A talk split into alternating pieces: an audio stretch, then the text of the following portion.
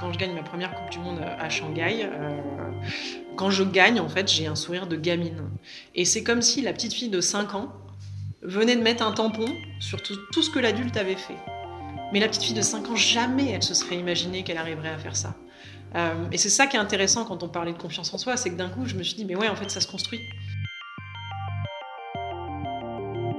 Si t'es pas aligné entre ce que tu euh, dis, ce que tu fais et ce que tu penses, euh, ils vont le ressentir en face, tes collaborateurs. Un vestiaire sportif, c'est pareil. Un coach qui est pas aligné dans les valeurs qu'il cherche à faire passer à son équipe, dans la direction, qui n'est pas convaincu de la direction à prendre. Mais nous, on est une meute de loup, en fait. On, on va le sentir. hein. Bonjour, je suis Mathieu Aboudaram, entrepreneur et cofondateur de l'agence de conférenciers WeChamp. Notre mission est d'inspirer, souder et motiver vos équipes en leur faisant rencontrer des personnalités hors du commun lors de conférences et d'ateliers. Nous avons eu envie de créer le podcast Vision pour leur donner la parole et pouvoir partager leurs expériences au plus grand nombre. Qu'ils soient aventuriers, athlètes ou pilotes de chasse, leurs parcours extraordinaires ont été semés d'embûches avant d'atteindre les sommets de leur discipline. Management, résilience ou confiance, ils ont été confrontés à de multiples problématiques que vous rencontrez en entreprise ou dans votre quotidien et les abordent avec un regard singulier. En décortiquant leur parcours unique, ils partagent avec nous leur vision, mais aussi leurs échecs et les clés qui les ont menés au bout de leurs aventures incroyables. Si vous souhaitez en savoir plus sur nos conférenciers, rendez-vous sur notre site internet www.wechamp-entreprise.co. Bonne écoute de Vision et si notre invité vous a inspiré, n'oubliez pas de partager ce podcast. Bonjour à tous et bienvenue dans cet épisode de Vision. Vision un peu spéciale parce qu'aujourd'hui on enregistre euh, dans l'antre des champions. Nous sommes à l'INSEP avec un invité un peu particulier parce que c'est avec elle euh, qu'on a fait notre première prestation en 2017. Euh, voilà, avec qui on travaille régulièrement. Euh, c'est quelqu'un, moi, personnellement, qui m'impressionne beaucoup, de par, vous allez le voir, sa vie, tout ce qu'elle arrive à faire en même temps dans sa vie, à la fois. Donc voilà, aujourd'hui, nous avons l'honneur d'être reçus par Madame Astrid Guyard. Salut Astrid. Salut, bonjour à toutes et bonjour à tous. Merci de nous recevoir. Alors bon, on est, on est dans la salle de muscu, ça résonne un peu, mais bon, écoute, c'est pas grave, au moins on a trouvé un endroit. Euh, bah, L'idée, en fait, tout simplement, ça va être de te, présenter euh, succinctement, euh, de savoir déjà qui es-tu, Astrid C'est une bonne question, ça, euh, comme introduction, qui je suis. Alors, euh, je suis escrimeuse olympique, euh, tout d'abord. J'ai fait plusieurs Jeux olympiques, des championnats du monde, des championnats d'Europe. J'ai rapporté quelques médailles, heureusement. Quelques, quelques, tu es humble. Hein Et, Pas mal. et à côté de ça, je suis ingénieur aérospatial aussi. Alors, pour la faire courte, ça veut dire que je, je conçois des fusées qui envoient ensuite des satellites en orbite autour de la Terre, ou voire plus loin pour, pour explorer l'espace. Et puis, ma troisième casquette à laquelle je tiens beaucoup aussi, c'est le côté auteur-jeunesse, puisque euh, j'ai euh, euh, conçu une, collection pour les enfants entre 5 et 10 ans qui parle de sport, mais pas de sport performance, plutôt des, des valeurs du sport. Ouais, ça, on y reviendra. Donc, une, une vie plutôt calme. Ouais, très calme, beaucoup de temps libre. Non, mais blague à part, en fait, c'est une question d'organisation quand même et surtout de priorité. Donc, euh, Bah, ça, on on va y revenir parce que justement, tes secrets d'organisation, moi, ils m'intéressent quand je vois tout ce que tu arrives à faire dans une vie. Moi, ça m'intéresse, ça intéressera beaucoup de nos auditeurs. Moi, je voulais commencer par le, le commencement. Tu, tu viens d'où T'as grandi où, toi, Astrid? Alors, je viens du Vésiné. euh, J'ai grandi euh, dans la banlieue euh, ouest parisienne. Mhm. Euh, voilà, et j'y suis restée jusqu'à ce que ma vie bascule euh, pour le très haut niveau, puisque j'ai rejoint le Pôle France à la sortie de mon bac. Mes parents voulaient vraiment qu'on fasse les études avec le cursus normal jusqu'au bac, et ils ont préféré attendre ce moment-là, les études supérieures, pour pouvoir vraiment intégrer le- les pôles de performance qu'on appelle les pôles de France, comme on est ici à l'INSEP D'accord.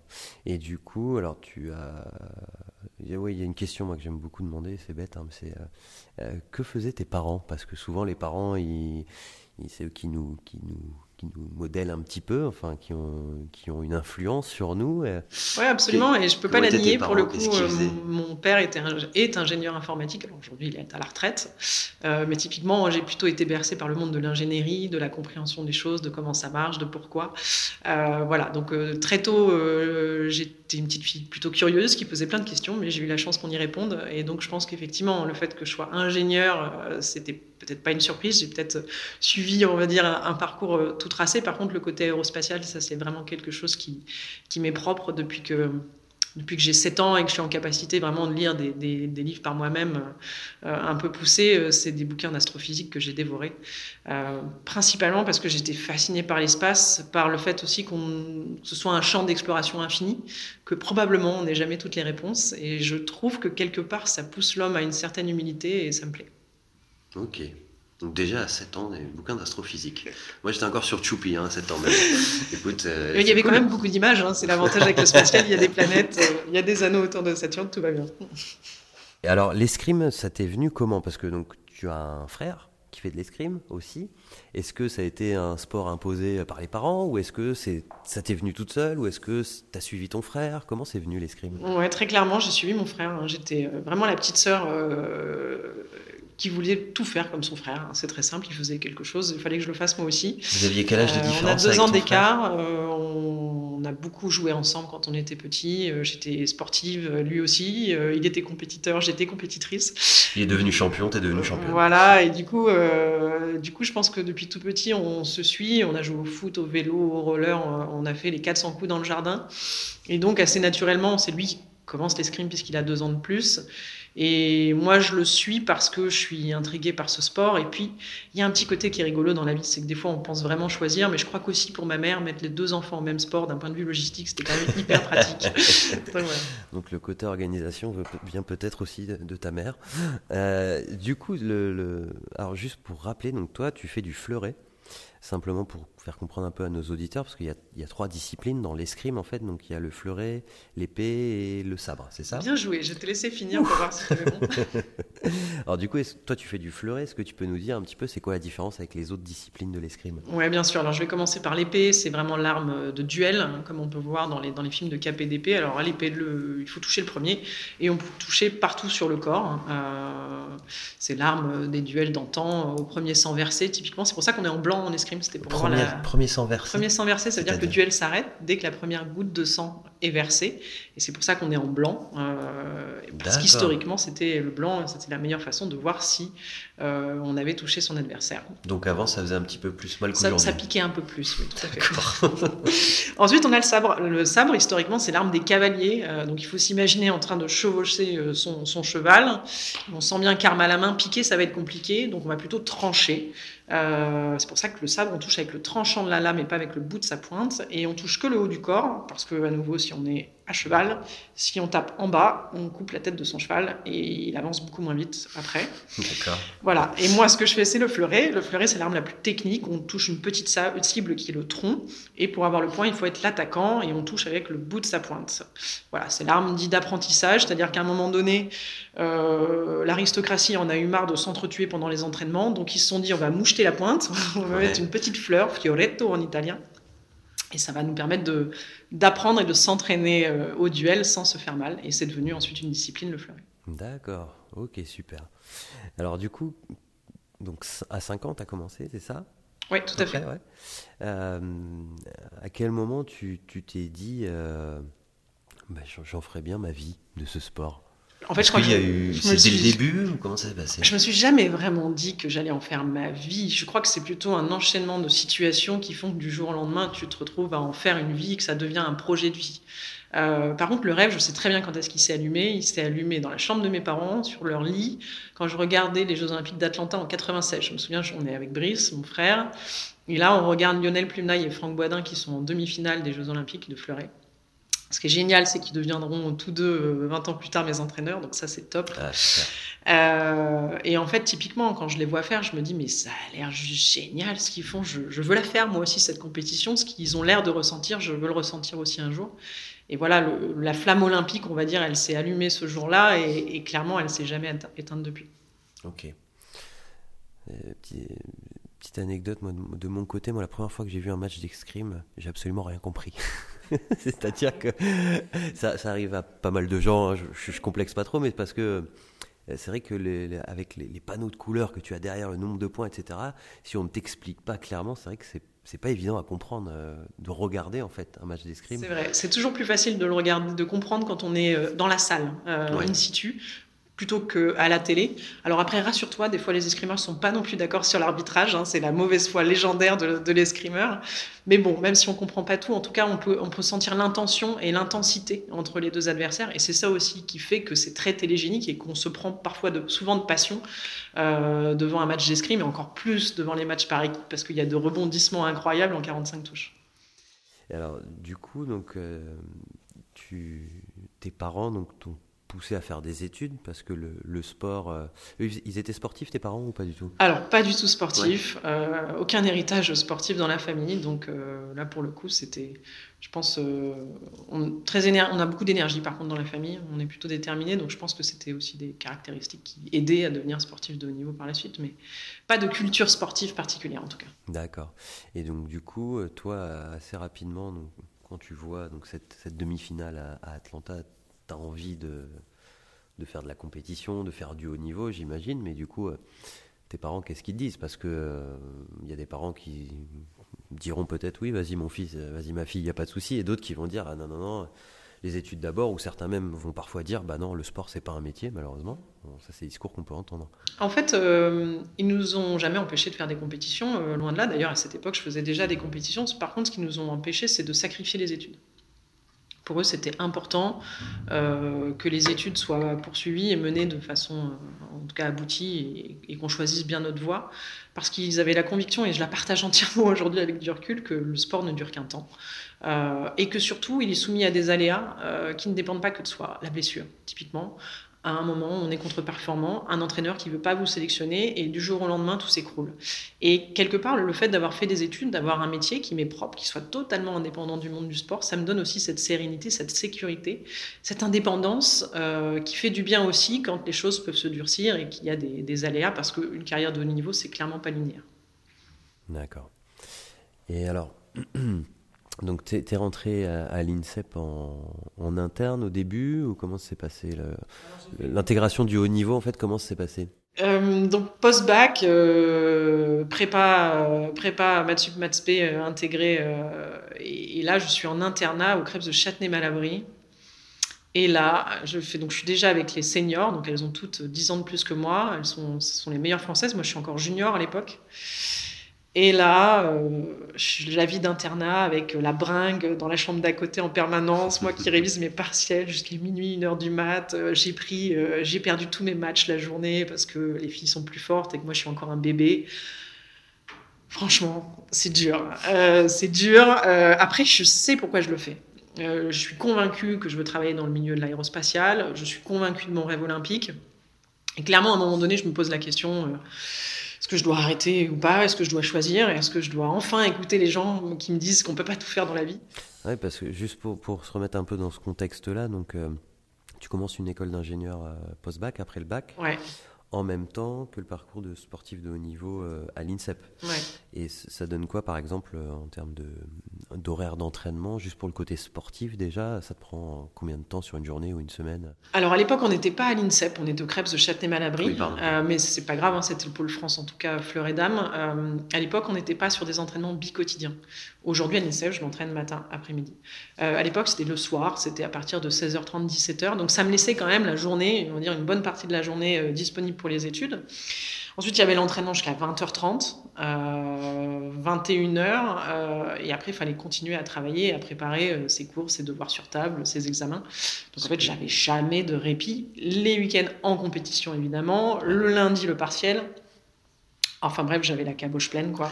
Et le corps plein de lactique. Euh, c'était à distance les études ou tu, tu non, allais à l'école Non, c'était à côté. Donc j'ai choisi mon école d'ingénieur parce qu'elle faisait la spécialité aéronautique et espace et parce qu'elle était juste à côté du Crêpes de Châtenay-Malabry, typiquement. Ça m'a permis de mener les deux de front. C'est pour ça qu'il faut aussi mettre de, de, de l'intelligence, de la flexibilité dans son parcours. C'est-à-dire que géographiquement, c'était compatible, c'était crédible.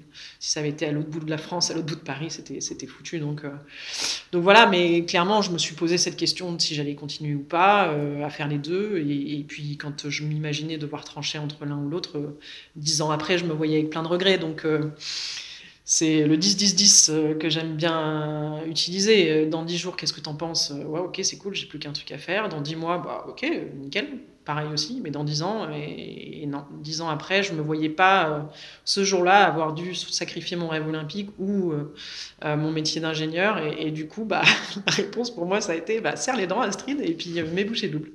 C'est une bonne technique, ça, le 10-10-10, comme tu dis, pour réfléchir à des, à des décisions, effectivement. C'est une bonne démarche. moi, ce qui m'impressionne dans, dans, ton parcours, hormis le, le côté triple casquette, c'est euh, c'est aussi notamment le, le, côté performance à long terme parce que euh, euh, tu vas faire donc tes, les Jeux de, de Tokyo en 2021. tes premiers tes premiers JO, c'était quand? C'était?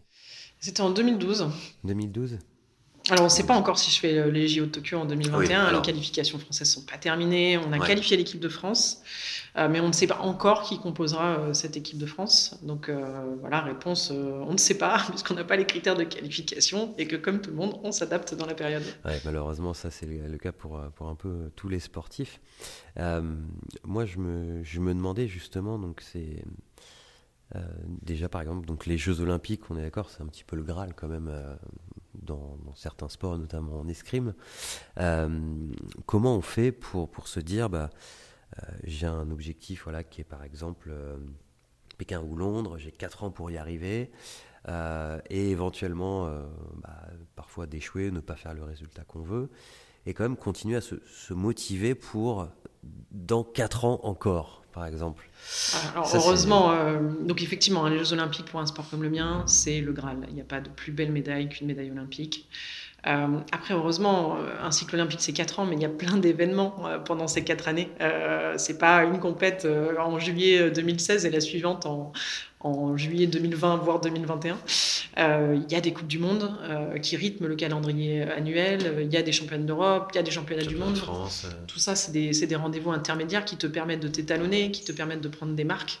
Et c'est hyper important aussi pour, pour, justement garder ce fil, garder cette motivation, comme tu le disais, parce que, parce que sinon, effectivement, ça paraît trop loin. Et puis quoi, le jour J, on, lance la pièce et puis on voit de quel côté ça tombe. Non, c'est hyper important de, euh, d'aller se confronter à, la concurrence, parce que euh, finalement, qu'on gagne ou qu'on perde, on récupère beaucoup d'informations. C'est une mine d'informations sur où on en est et surtout tout ce qui nous reste à travailler pour aller décrocher la plus belle médaille. Alors, tu tu fais de la compétition depuis moult et moult années. Euh, il y a quelque chose qui m'intéresse, c'est comment tu, tu arrives à te, à te préparer en vue d'un événement majeur, en vue d'une compétition, que ce soit une Coupe du Monde ou euh, des JO. Il y, a tout le côté préparation euh, physique aussi mentale sur le long terme. Moi, il y a quelque chose qui m'intéresse, c'est on est dans un sport de dualité. Euh, qui, génère, qui génère plus ou moins de stress, ça dépend des personnes, mais qui est quand même quelque chose d'assez stressant.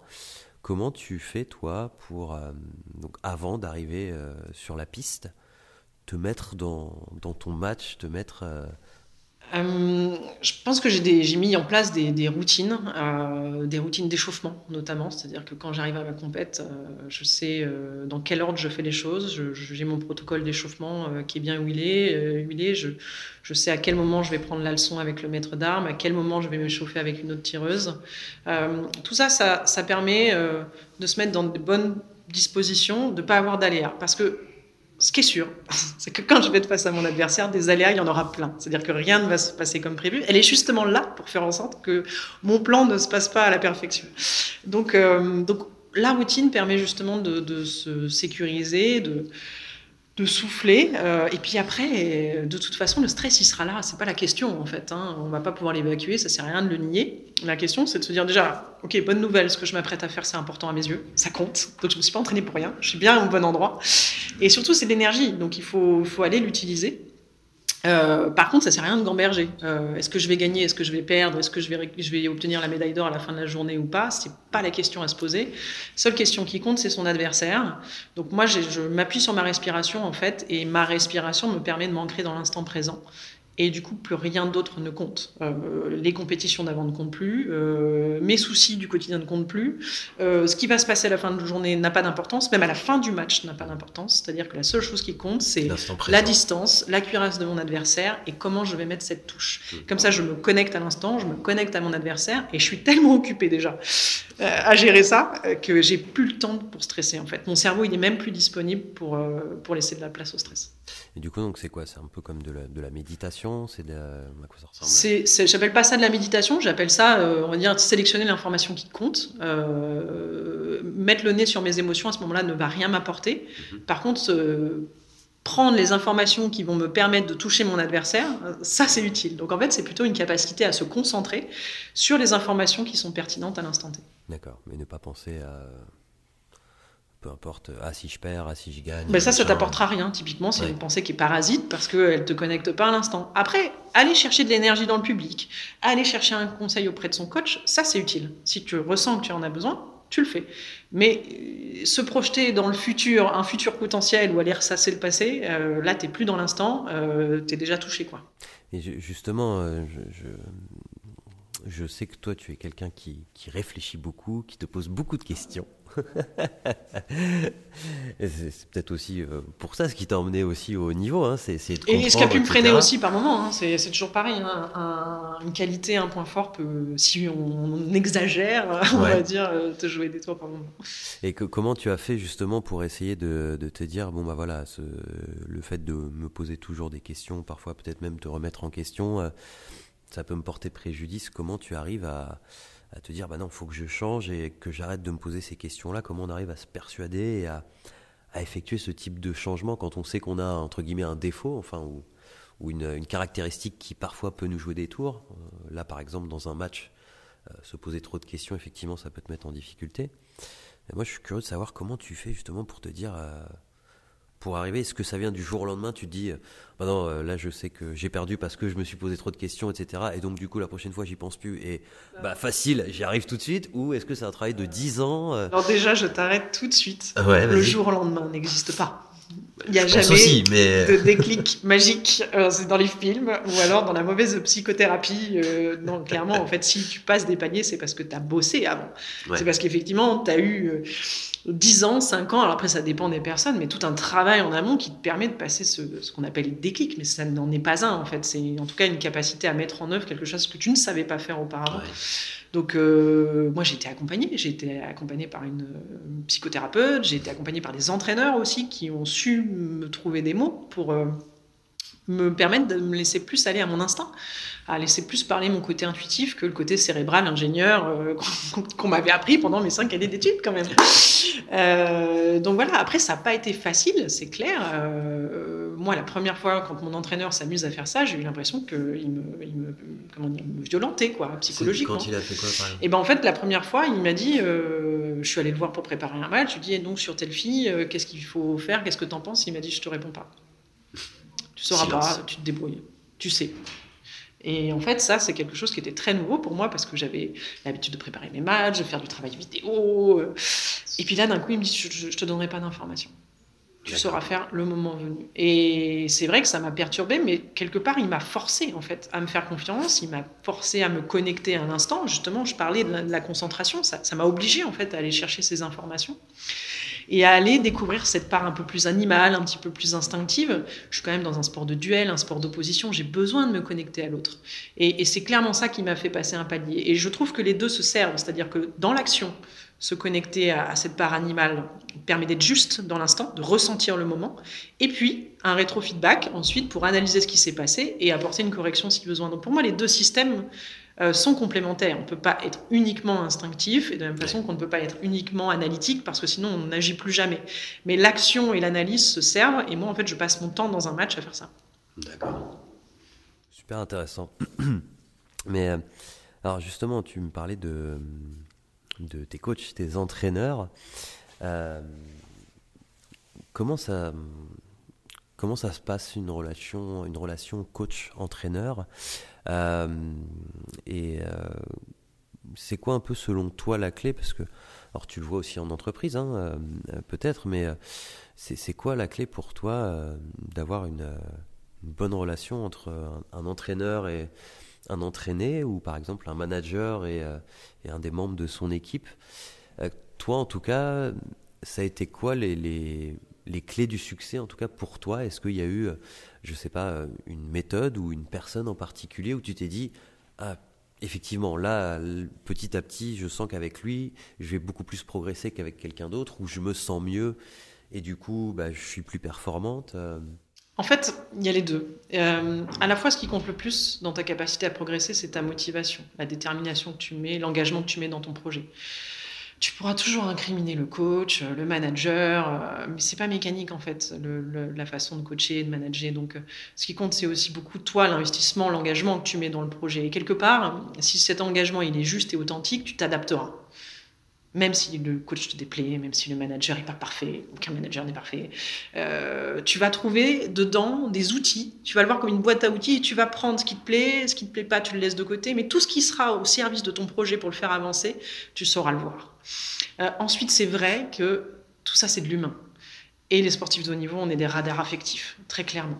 Donc quand tu as la chance de fitter en plus avec ton coach, euh, d'avoir cette, cette bienveillance, ce respect, cette proximité, bien évidemment que quand tu vois dans ses yeux qu'il a confiance en toi, qu'il est qu'il sait que tu vas y arriver, qu'il te le fait ressentir, mais tu le suivrais au bout du monde. Et c'est ça aussi, quelqu'un qui, a du charisme, c'est qu'il t'embarque avec lui. Quand il te dit que tu fais partie des meilleurs, que tu as une des techniques les plus rodées au monde, mais tu le crois en fait. Alors que d'autres, tu vas dire non, il exagère, il nous a pour me faire plaisir. Lui, tu le crois, tu le suis. Et c'est ça qui est, absolument dingue. Et oui, j'ai eu des entraîneurs qui, m'ont fait ressentir ça, c'est une chance. Euh, parce que effectivement, bah, ça te fait dépasser tes propres limites. Au départ, tu te dis, bon, euh, peut-être qu'il en fait un peu trop. Puis du jour au lendemain, tu es, sur la première marche du podium en Coupe du Monde et tu te dis, bah ouais, il s'est passé quelque chose et j'ai eu raison de le suivre. Euh, alors juste avant de passer à l'autre question qui était liée à la confiance, et tu dis, nous les athlètes de on est des radars affectifs. Si tu peux développer parce que... Ouais, bah, typiquement, en fait, on, ressent les choses, euh, on sent quelqu'un qui ment. Euh, c'est pour ça que moi, quand on me parle de management, typiquement, pour moi, un, bon leader, un bon manager, c'est aussi quelqu'un qui incarne ce qu'il dit. Ça sert à rien de prendre le dernier livre de management euh, en vogue, de l'acheter et puis de le réciter. Si tu l'incarnes pas, si tu ressens pas les mots, si t'es pas aligné entre ce que tu dis, ce que tu fais et ce que tu penses, ils vont le ressentir en face tes collaborateurs. Investir sportif, c'est pareil. Un coach qui n'est pas aligné dans les valeurs qu'il cherche à faire passer à son équipe, dans la direction, qui n'est pas convaincu de la direction à prendre. Mais nous, on est une meute de loups, en fait. On, va le sentir, hein, que c'est pas euh, congruent, on va dire, ce discours. Donc, euh, moi, je crois, je, crois, je crois beaucoup à, ça et, je m'en suis aperçu. C'est pour ça que je dis qu'on est des radars affectifs. Et en plus, on a besoin pour moi, de, sentir qu'on est aimé. Je ne pense pas qu'on puisse bien euh, leader une équipe, bien la manager, bien la coacher, si on n'aime pas les gens avec lesquels on travaille. Il faut avoir envie de les faire progresser. Et ça, pour moi, c'est hyper important. Et tu sens bien quand ton coach, il n'a pas vraiment sincèrement envie euh, de te faire avancer, ou inversement, tu sens quand profondément il est impliqué dans ce projet-là. C'est pas des mots, c'est du langage euh, non verbal mais on le ressent hyper fort et je pense que c'est valable pour les sportifs de haut niveau, mais c'est valable aussi pour des collaborateurs, en entreprise. On est dans le monde de l'humain avant tout. Quoi. Alors, du coup, cette, euh, cette relation, moi, ça me faisait penser à la, à la confiance aussi, parce que on te, on dit, ouais, t'es la meilleure, t'es la meilleure. Avec, certains t'y croient pas, avec d'autres, tu finis par y croire. Euh, une notion de confiance aussi, peut-être de donner confiance à son équipe, aux athlètes qu'on euh, coach, et peut-être en tant que manager aux personnes qu'on manage. Euh, toi, est-ce qu'il y a, il y a, entre guillemets, un, conseil que tu donnerais aux, gens pour avoir confiance en eux, ou au moins aux, managers, du moins Comment tu peux donner confiance à, à quelqu'un, en fait? C'est une bonne question. Euh, déjà, je pense qu'il faut réussir à bien se connaître euh, et à bien. Euh, je, crois beaucoup à la stratégie des points forts, en fait, dans, la notion de confiance. C'est-à-dire que, ok, tu, te connais bien, tu connais bien ton athlète, tu choisis quoi? Tu choisis de lui faire travailler uniquement ses points faibles pour qu'il se remette dans la norme, on va dire, et que ce soit pas une lacune, où tu te dis, en fait, naturellement, cet athlète, ce collaborateur, ça, il le fait, mais c'est naturel, ça lui coûte aucun effort. Et puis, c'est sa petite grippe, c'est sa signature, c'est ce qui fait qu'il apporte sa valeur ajoutée à l'équipe, au projet. moi, je crois évidemment, alors il faut dire que je l'ai exprimé comme ça, mais je crois évidemment à la deuxième solution. Euh, et je crois que c'est sur ces points forts qu'on fera toujours la différence et que c'est vertueux. C'est-à-dire qu'à partir du moment où on te donne une tâche, où on te permet de développer tes habiletés naturelles, tu vas faire. Et en faisant et en réussissant, tu vas alimenter ta confiance en toi. Confiance en soi, pour moi, c'est comme un panier percé ou un tonneau percé. Si tu l'alimentes pas, au bout d'un moment, il n'y a plus rien. Et il faut des actes, il faut des actions, il faut des challenges à relever qui te permettront en permanence de, on va dire, de, de renouveler le stock de confiance en toi. Donc bien évidemment que si tu commences par identifier quelles sont tes forces, tu auras plus facilement ce cercle vertueux. Après, ça ne veut pas dire qu'il faut se mettre des œillères sur ce qu'on ne sait pas faire, parce, que, très clairement, le piège. tes adversaires, tes concurrents, eux l'auront détecté. Mais après, c'est à toi aussi de t'appuyer sur tes points forts pour faire en sorte soit de ne plus te mettre dans cette situation-là, ou de donner des mauvaises informations pour encore mieux piéger ton adversaire. Mais tu dois te servir en tout cas de ces points forts pour pouvoir contrer et surtout faire la différence. Et je crois fondamentalement que dans une équipe, de toute façon, si on doit faire la différence et apporter sa pierre à l'édifice, ce sera toujours sur ce vers quoi on tend le plus naturellement, parce qu'en plus, et ça c'est un truc hyper important que j'ai pas dit, les choses qu'on a le plus naturellement en soi, souvent, on prend du plaisir à les faire. Mhm. Et quand tu prends du plaisir, mais t'es bon, t'es bon dans ce que tu fais. Souvent, oui. Voilà, et en fait, c'est ça la vertu. Donc, du coup, je trouve que c'est intéressant aussi d'aller dans ces aptitudes naturelles parce que souvent, on s'éclate, du coup, on est plus créatif, on est plus productif. Et, et puis, Cercle vertueux. Exactement. Et le tonneau, bah, il est jamais vide. Et tu, tu parlais justement de donc d'actes. Euh, ça s'est concrétisé euh, comment pour toi, euh, par exemple, pour prendre confiance Ça peut ressembler à quoi des actes? C'est euh, si on te dit quelque chose ou c'est à l'entraînement justement, on te fait bosser uniquement. Enfin, tu as des exemples concrets, par exemple, de toi, que ce soit en escrime ou peut-être dans le boulot, où, tu t'es dit, voilà, effectivement, ça me ça m'aide, ça, me fait du bien parce que ça m'emmène vers mes points positifs Écoute, euh, ne serait-ce que, que l'exemple de tout à l'heure sur l'instinct, au départ, moi, je m'en sentais pas capable. C'est-à-dire Quand j'ai dit que euh, à un moment donné, du jour au lendemain, mes entraîneurs ont décidé de ne plus me donner de conseils sur les matchs parce qu'il fallait que ça vienne de moi et qu'ils voulaient que je ressente sur le moment au départ, c'était vraiment violent pour moi psychologiquement. Je m'en sentais pas capable. C'était pas mes codes, c'était ma, pas ma façon de de faire les choses. Euh, et j'ai cru que le monde s'effondrait, quoi, très clairement. Et sauf que bah, c'est comme tout, hein. un, pied devant l'autre. un pied devant l'autre, devant l'adversité. C'est pas du jour au lendemain. Et, finalement, on s'aperçoit qu'on sait faire. Mais parce que j'étais bien accompagnée, j'étais pas seule. Et surtout, c'est ça qui est important. C'est que quand on se lance dans un défi comme ça, on n'est pas tout seul sans filer, on a des gens autour de nous. Et quand on est bien entouré, quand on s'est entouré des bonnes personnes, qu'on les a choisies, qu'il y a ce rapport de confiance, Évidemment qu'elles vont aider justement à, passer, à passer ces paliers, parce que c'est forcément inconfortable de passer un palier. Si on devait tout le temps rester dans sa zone de confort, hein, toujours dans ce qu'on sait faire, il n'y aurait aucun challenge devant soi. En fait, un défi n'existe que parce que pour nous, c'est un step à passer. Donc euh, évidemment qu'il y aura des choses à apprendre sur le chemin. Euh, si on dit déjà qu'on sait tout faire, il n'y a, plus de défi en fait. C'est déjà finger in the nose. C'est pas le sujet quand on veut devenir médaillé olympique. Donc euh, donc pour moi, la capacité à être bien entouré, euh, elle est primordiale. Je me souviens aussi d'un match par équipe. J'étais nulle, mais nulle. Terrible. Et, là, l'entraîneur me dit, mais il me, prend à part et il me dit, euh, euh, une championne, ça se relève. Rien d'autre. Tout. Voilà. Et je rentre sur la piste pour le dernier match. Et ben là, je peux vous assurer que vous êtes dans l'inconfort maximum, mais parce que vous avez travaillé plein de choses avant, bah, ça sort. Ce qui est dingue, c'est que ça sort. Mais à ce moment-là, si j'avais pu choisir, j'aurais pris juste mes jambes à mon cou, puis je me serais barré, quoi. mais, mais non, et c'est ça qui est génial, c'est que au départ, quand on est face à l'inconfort, on a envie de fuir. C'est normal, ça paraît dur, on se sent pas équipé. Sauf que quand on est bien entouré, surtout quand on a travaillé, parce qu'il y a ça derrière, hein, il y a des heures et des heures d'escrime au compteur, de pistes, de fentes c'est ça qui fait que j'ai un bagage et que l'entraîneur le sait. Et il sait, quand il me dit cette phrase-là, on va me dire, mais dis c'est un manager qui est, dur. Mais peut-être qu'il me connaît bien, peut-être qu'il sait aussi tout, tout ce que j'ai enquillé à l'entraînement. Et il sait que je vais être suffisamment solide pour entendre cette phrase-là, qui va toucher mon ego, que c'est un moteur qui marche chez moi aussi. Et voilà, donc c'est la connaissance aussi. C'est pour ça que c'est important d'être bien entouré, parce que bien entouré, la personne, elle vous connaît bien, elle sait comment activer le bon levier chez vous sans vous faire du mal. Et c'est hyper important, je trouve, pour, pour continuer à, à, étendre sa zone de confort dans l'inconfort, on va dire. Super. Leçon de, de management par Astrid, je valide. Euh, moi, j'aimerais euh, m'attarder un petit peu juste sur,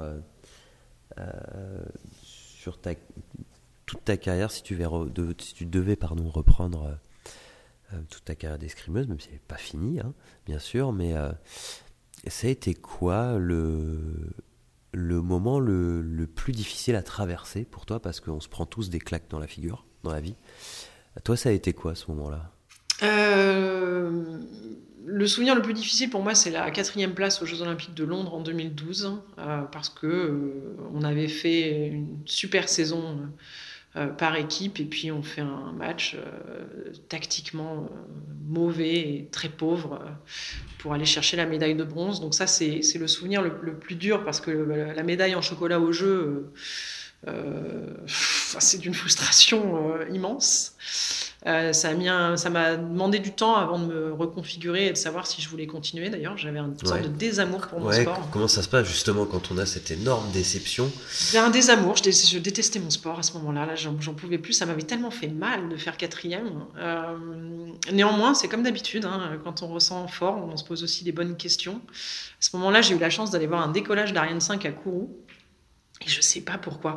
C'est là où l'instinct est rigolo quand même, parce que j'avais beau être cartésienne, j'écoutais déjà mon instinct. Euh, j'ai une petite voix qui me dit Astrid, à ta sortie d'avion à Cayenne, t'iras au club de Kourou d'escrime. Je ne sais pas pourquoi je pense ça, c'est incroyable. Et donc j'appelle le maître d'armes, je dis bah voilà, je suis une semaine à, Kourou pour le, lanceur Ariane 5, euh, mais euh, si vous voulez, je peux passer au club, rencontrer les enfants et puis échanger avec eux. Et là, j'arrive, ils sont tous en rond, ils me font tous le salut d'honneur, etc. Ils ont des yeux euh, écarquillés qui brillent. Euh, moi, je m'attendais pas du tout à ça. Et puis là, d'un coup, ils s'assoient, le maître d'armes me présente. Euh, bon, il demande s'ils ont des questions. Ils lèvent tous la main. Et donc, je, prends la première question. Et là, c'est Madame, je vous ai fait un dessin, je vous ai fait un cadeau. et là, en fait, je, je discute avec eux, je leur parle de mon parcours, des Jeux Olympiques, de ce que j'ai ressenti. Je mets des mots quelque part, sur ces Jeux Olympiques, qui étaient douloureux, que j'avais cherché à cacher, à enfuir bien profondément, ce qu'il faut surtout pas faire. Enfin, en tout cas, pas trop longtemps. Euh, et puis, à leur contact, en fait, je me suis vue à 5 ans. Ils étaient moi, ils étaient moi, euh, mais 15 euh, ans auparavant. Et j'ai eu envie de mettre la tenue avec eux. Donc là, j'ai mis la tenue et j'ai refait mon sport. Et ce jour-là, je me suis fait cette promesse, quoi. C'était pas tant, je veux dire, le projet olympique qui avait changé, mon rêve n'avait n'avait jamais changé, en fait, juste il m'avait fait mal. Mais surtout, je me suis fait la promesse que désormais, dans la façon que j'allais avoir de m'entraîner, ce serait effectivement faire confiance à mon instinct, mais surtout prendre du plaisir dans ce que j'allais faire. Et donc, depuis, la notion de plaisir, elle est omniprésente dans tous mes entraînements. Et c'est ça aussi qui amène du jeu sur la piste. Et quand je suis complètement à côté de la plaque, mes entraîneurs le savent, c'est-à-dire que je ne piège plus l'autre, je ne suis plus dans le jeu. Et du coup, pour moi, aujourd'hui, c'est devenu un, curseur qui est, qui est, intéressant.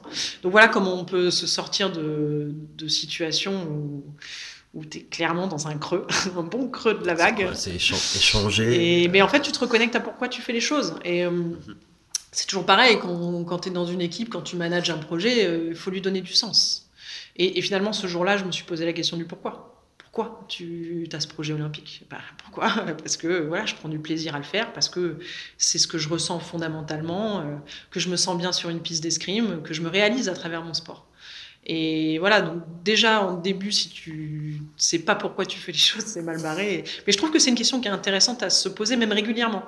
Euh, parce que du coup, c'est pas forcément le projet qu'il faut remettre en question, mais la façon dont tu le mènes. Et du coup, c'est ça aussi qui te permet de durer euh, dans une carrière. C'est que tu ne fais pas les choses toujours de la même façon. Tu n'es pas la même à 15 ans, 25 ans, 35 ans. Donc, euh, casser la routine, euh, faire les choses autrement, s'inspirer de ce qui se fait ailleurs, c'est aussi une façon de, bah, de se renouveler dans ce qu'on fait, quoi, dans son projet. À l'inverse, c'est quoi le, moment le, le, plus beau, le plus magnifique que tu aies vécu dans cette carrière? Euh, alors je ne sais pas si c'est le plus beau, mais on va dire que c'est le premier qui est, aussi intense. C'est quand je gagne ma première Coupe du Monde à Shanghai. Euh, euh, au-delà du fait qu'il y avait un écran géant dehors à la Times Square et que c'était hyper rigolo dans un centre commercial. Enfin, le lieu était surréaliste, mais c'était canon. quand je gagne, en fait, j'ai un sourire de gamine. Et c'est comme si la petite fille de 5 ans venait de mettre un tampon sur tout ce que l'adulte avait fait. Mais la petite fille de 5 ans, jamais elle se serait imaginée qu'elle arriverait à faire ça. et c'est ça qui est intéressant quand on parlait de confiance en soi, c'est que d'un coup, je me suis dit, mais ouais, en fait, ça se construit. Et c'est tous les actes que j'ai posés à l'entraînement tous les jours qui ont rendu ça possible. Donc c'est pour ça que je crois que la confiance, c'est vraiment des actes. et ce sourire-là, je veux dire, j'ai jamais ressenti euh, une telle satisfaction. Et c'est comme si la petite fille disait à l'adulte C'est bien ce que tu as fait. Et ça, c'est un moment très fort. C'est impossible à partager avec qui que ce soit, donc c'est hyper frustrant.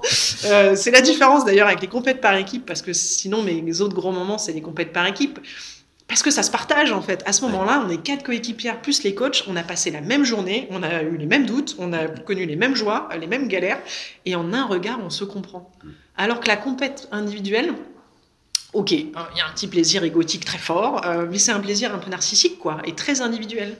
Alors que exactement, alors que le par équipe, ça se partage, et du coup, euh, c'est quand tu te retrouves sur le podium, l'autre, tu comprends exactement ce qu'elle ressent. Et puis, tu as une capacité aussi à en parler.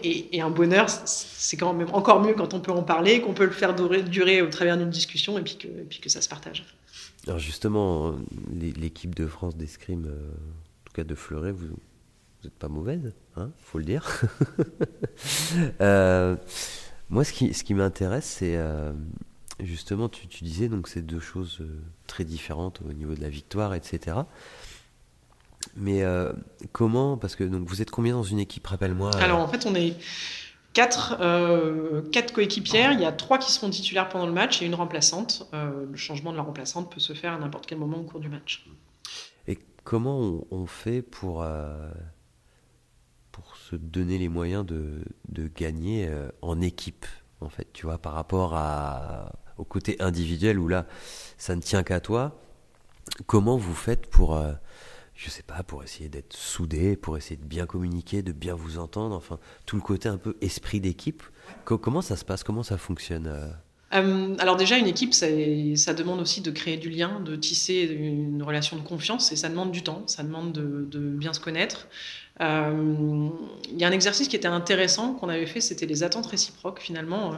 Qu'est-ce que ma coéquipière attend de moi et qu'est-ce que j'attends d'elle, de manière à, ajuster justement euh, comment on a envie de fonctionner dans ce par équipe. Et puis euh, parfois on, pense, en fait on projette des choses et on fait des hypothèses sur, sur les autres, alors que c'est beaucoup plus simple de leur demander, mais au fait, qu'est-ce que tu attends de moi en termes de comportement, en termes d'action, peu importe en fait, mais qu'est-ce comment je peux contribuer de la manière la plus utile à cette équipe. Et je trouve que c'est hyper intéressant parce qu'on s'aperçoit parfois qu'on se fait des plans sur la comète alors que les attentes sont très simples. Et c'est un exercice qui peut être hyper intéressant. Moi, ce que je retiens dans l'esprit d'équipe, parce qu'on peut mettre plein de termes derrière, mais euh, c'est qu'on est co-responsable en fait. Euh, et c'est comme ça qu'on va avoir cette solidarité qui va s'instaurer, c'est-à-dire qu'il ne s'agit pas que de ma propre performance. Alors bien évidemment, je dois être performante à titre individuel pour mieux servir l'équipe, mais je suis aussi responsable de la performance de l'autre, c'est-à-dire que c'est aussi à moi de permettre à ma coéquipière euh, de, de pouvoir s'exprimer et de pouvoir mettre ses touches. Donc c'est aussi à moi de créer ces conditions qui sont propices pour qu'elle se sente bien.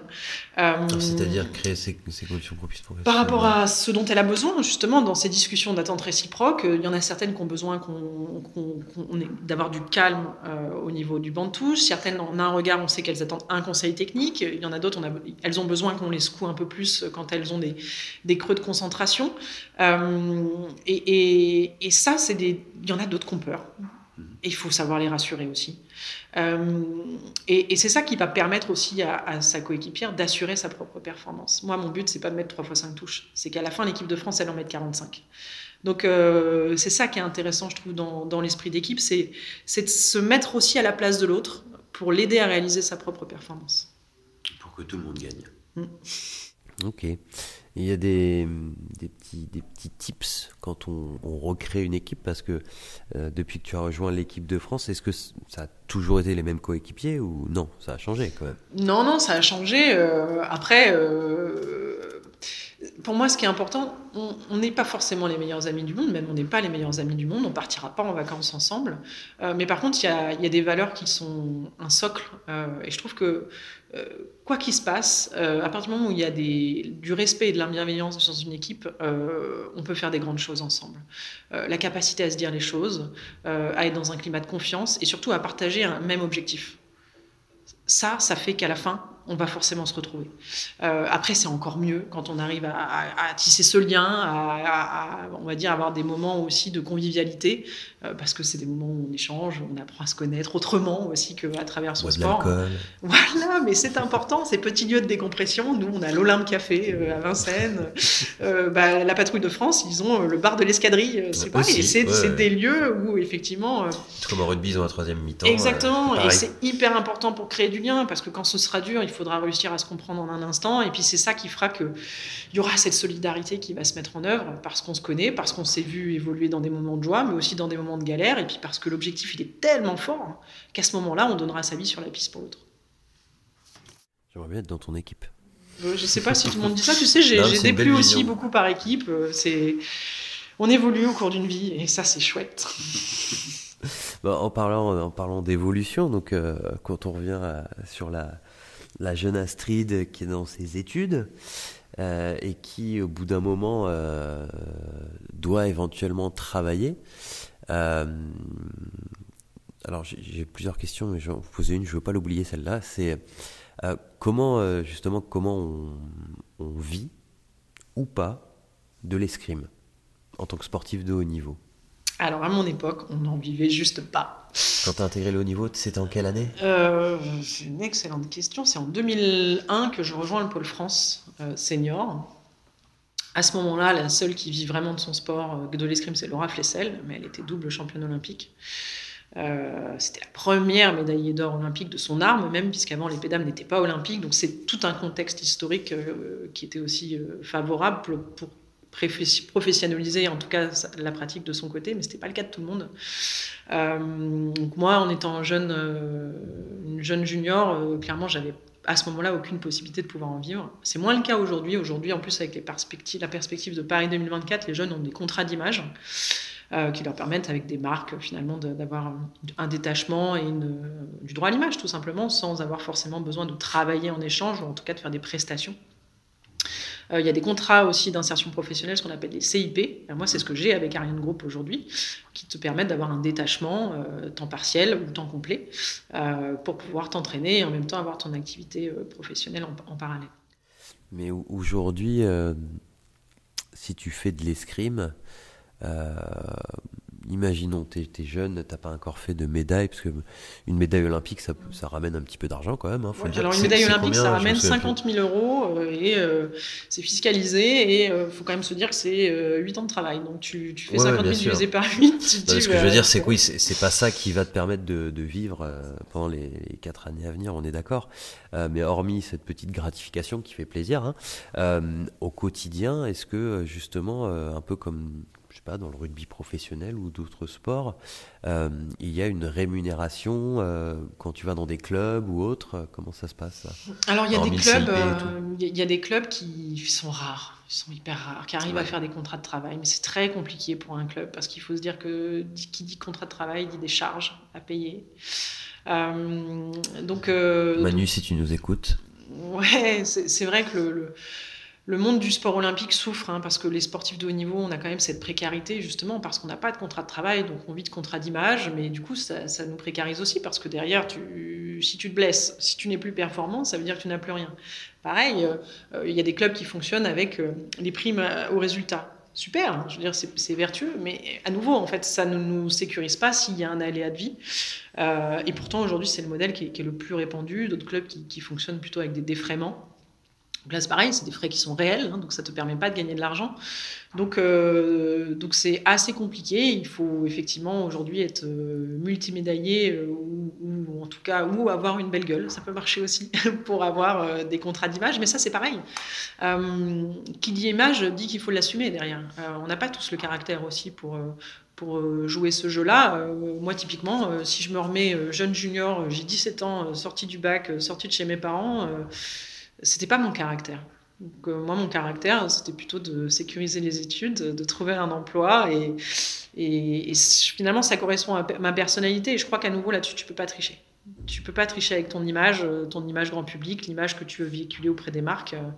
Parce qu'après, si tu cherches à forcer à, Et si tu n'es plus authentique, c'est aussi quelque chose qui va te gêner dans la performance, parce que ça va trop te coûter en fait.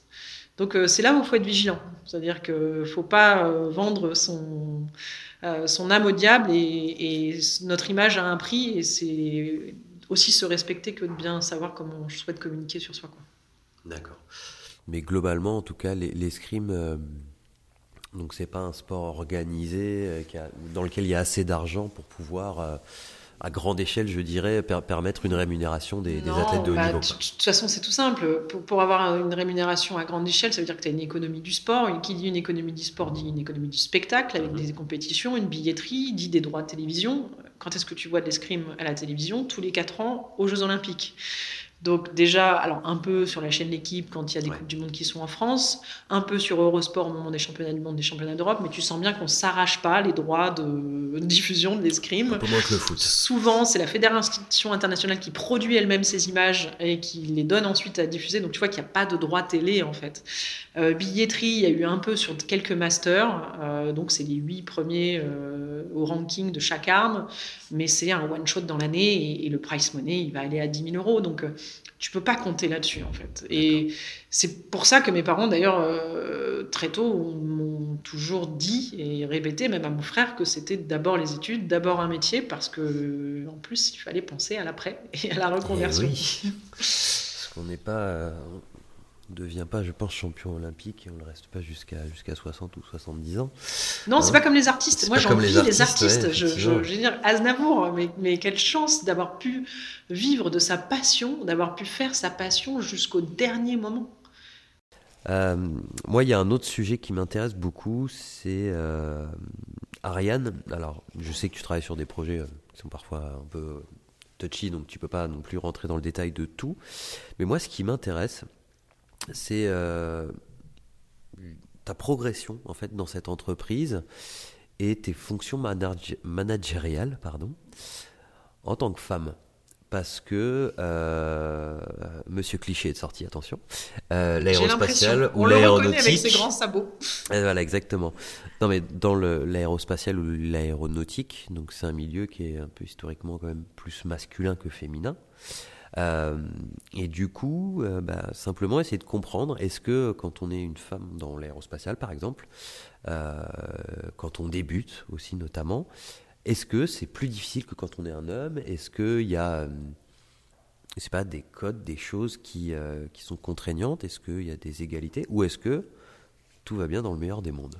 Ça m'intéresse. Euh, je ne dirais pas que tout va bien dans le meilleur des mondes. J'ai l'impression, et enfin en tout cas, j'ai la chance d'être dans une entreprise, Ariane Group, euh, qui euh, a à cœur l'égalité salariale homme-femme. si j'ai été victime de discrimination, à mon sens, elle est plutôt positive. alors, c'est les fameux quotas. Hein. Aujourd'hui, on sait que les entreprises ont à cœur de faire en sorte que sur des postes de direction, il y ait aujourd'hui une certaine parité. Euh, parce que aussi il y a certaines études hein, qui ont montré que les entreprises euh, où la représentation des femmes elle était euh, on va dire plus élevée que ce soit dans les conseils d'administration ou dans le management c'était aussi des entreprises qui ont enregistré les meilleures performances économiques et financières. Donc ça sort pas non plus de nulle part. C'est bien que cette parité elle amène une richesse dans le foisonnement des idées dans la diversité des points de vue. Donc donc voilà donc ça sort ça ressort pas de nulle part après, du coup, moi, la discrimination, je l'ai plutôt euh, vécue de manière positive parce qu'effectivement, euh, il y avait cette politique aussi de, s'assurer qu'à des postes de direction, de service, d'unité, euh, il y ait une représentation des femmes. Donc, je l'ai pas mal vécu. J'ai pas eu le sentiment de devoir redoubler d'efforts à mon niveau, mais parce que de toute façon, je redouble d'efforts naturellement. Enfin, c'est moi, ce qu'il faudrait que j'apprenne à faire, c'est d'en faire peut-être un peu moins. Donc, c'est j'ai du mal à répondre à cette question. Ce que je sais par non, mais c'est difficile aussi parce que tu peux pas non plus cracher sur ton employeur, donc c'est une question. Non, mais en plus, je peux comprendre aussi, c'est difficile. Sincèrement, si j'avais dû, euh, j'aurais botté en touche. Je sais faire ça. Ouais. Euh, j'aurais monté en touche, je t'aurais pas fait de réponse. Par contre, ce qui est sûr, c'est que je crois pas du tout à un leadership féminin. Euh, Ça, je n'y crois pas. Euh, d'ailleurs, je vais être cohérente avec ce que j'ai dit par ailleurs, c'est qu'il faut d'abord être soi-même. Euh, si justement la parité elle amène quelque chose, c'est qu'elle amène aussi une intelligence collective par, par la complémentarité qu'il peut y avoir entre euh, des parcours différents, des sensibilités différentes. Et du coup, si on s'amusait à tous rentrer dans le même moule, ben on, on, anéantirait en fait cette, richesse. Donc euh, moi je crois au fait qu'une femme qui lead, elle n'a pas besoin de rentrer dans les codes de la masculinité.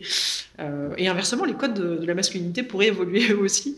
Euh, mais donc voilà, je suis plutôt dans le fait d'être soi-même, d'assumer aussi son style de, de, management, de leadership, et en tout cas plutôt travailler de la complémentarité des individus au poste de direction.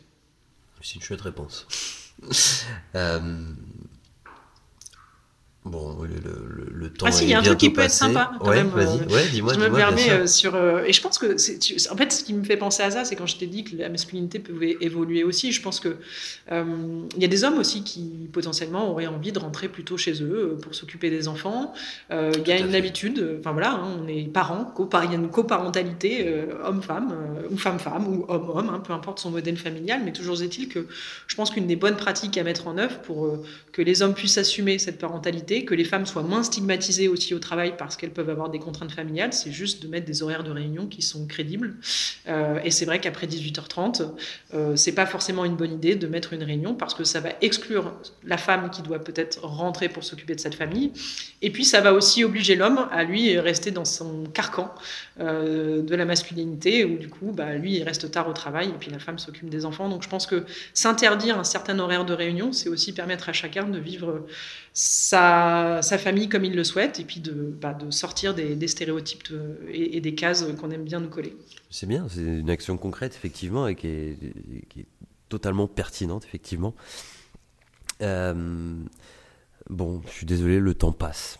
Il est passé beaucoup trop vite, mais tu, tu dois nous quitter, malheureusement. Ouais, je dois aller à l'entraînement. Tu es obligé de faire du sport, oh là là.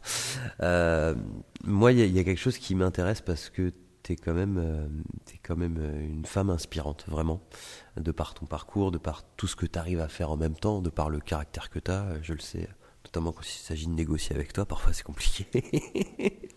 ne négociez jamais avec elle. non mais voilà, moi ma question en fait c'est vraiment plus pour nos auditeurs en mode euh, si si tu avais un conseil à donner par exemple, la petite Astrid Guyard euh, qui, est sur le point d'avoir son parcours quand elle a 5 ans. C'est toi, toi qui t'adresses à elle. Qu'est-ce que tu lui donnerais comme conseil, pas forcément à la petite Astrid, mais toutes les autres petites Astrid potentiellement en devenir Qu'est-ce que tu leur donneras comme conseil pour euh, aller au bout de, leur rêve en fait? Que ce soit un rêve olympique, un rêve spatial, un rêve... Est-ce que toi, il y a, une chose qui, qui t'a aidé et que tu aimerais bien partager? Oui, je pense que je, dirais à la petite fille et à toutes les potentielles de petite fille que j'aurais pu être, euh, n'écoute jamais, ne crois jamais quelqu'un qui te dit que ce n'est pas possible. Tout simplement. Parfait. C'est court mais efficace. J'aime beaucoup. Impossible is nothing. C'est parce que je suis pressé, je dois aller à l'entraînement, j'ai fait court. Non, c'est pas vrai. non, mais euh, donc euh, voilà, ne, pas se mettre de barrière. Quoi. non, mais en fait, c'est. Même les proches, euh, des fois pour nous protéger, parce qu'ils s'inquiètent, parce qu'ils veulent pas qu'on tombe de haut. Euh, euh, ils ont tendance à vouloir nous restreindre quand on se lance dans un projet, dans un défi, même quand on veut se reconvertir. Attention, tu as pensé à ça, oui, mais c'est dangereux, oui, mais ça pourrait ne pas réussir. Oui, mais oui, mais peut-être. Mais c'est ce que je veux faire, je le ressens. Et, et donc, quand on a une conviction, quand, quand ça brûle là, à l'intérieur, je pense qu'il y aura toujours des gens pour vous dire que c'est pas possible, soit parce qu'eux-mêmes n'ont pas osé, mm-hmm. et qui projettent leur propre choix sur vous, soit parce qu'ils sont inquiets et qui veulent pas vous voir triste. Dans tous les cas, ça s'assume. Parce que le pire, c'est justement de ne pas avoir assumé ce rêve, pas, et, et à la fin d'une vie, de se dire Ah, j'aurais dû. Et, moi, je ne peux pas vivre comme ça. Et, du coup, c'est vrai que je me suis battue toute ma vie avec des gens qui m'expliquaient par A plus B que c'était pas possible de faire à la fois de l'escrime olympique et à la fois ingénieur aérospatial, et pourquoi écrire des livres jeunesse, et pourquoi donner du temps pour des enfants, et pourquoi m'investir euh, en étant une athlète engagée. Mais non, en fait, on n'a pas besoin de choisir ce qu'il faut, c'est peut-être choisir les moments où on fait tout ça. On fait pas tout en même temps. On priorise, on apprend à dire non aussi pour se laisser du temps sur le reste. Mais rien n'est impossible à partir du moment où, en tout cas pour soi, ça a de la valeur et surtout ça a du sens sens. Super. Bah, écoute, merci beaucoup Astrid. Euh, on doit te laisser filer. Juste pour rappel, parce que euh, en conférence, tu interviens sur pas mal de thèmes. Tu peux nous faire un petit récap des, thèmes que tu as l'habitude d'aborder euh, bah, Du coup, pendant les conférences, c'est vrai que je me sers de cette double casquette, euh, ingénieur aérospatial puis sportif de haut niveau, pour, pour dresser des, parallèles, on va dire, entre les compétences et puis les, les valeurs managériales qui sont attendues en entreprise et puis euh, le parcours d'une Olympienne.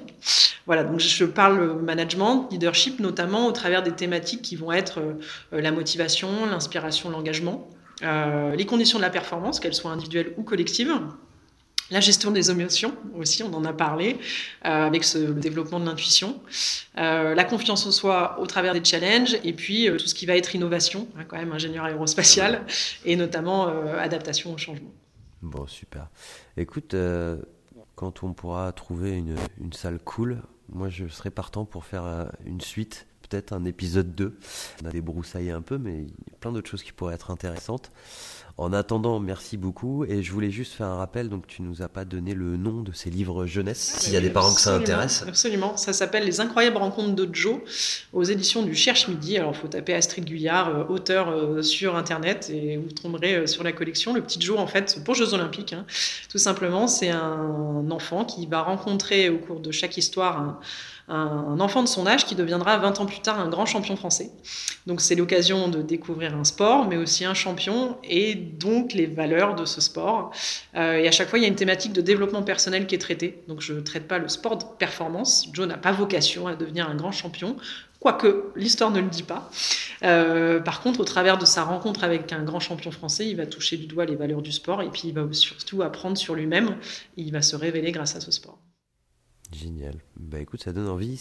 on, peut, on peut acheter sur Internet ou Tout à fait, c'est disponible sur Internet, en librairie aussi, mais le plus simple, c'est euh, de taper sur Internet, de voir où, est-ce qu'il est disponible. Donc euh, voilà, le, celui à l'escrime s'appelle Le Face à Face de Joe et il est justement avec un certain Brice Guyard.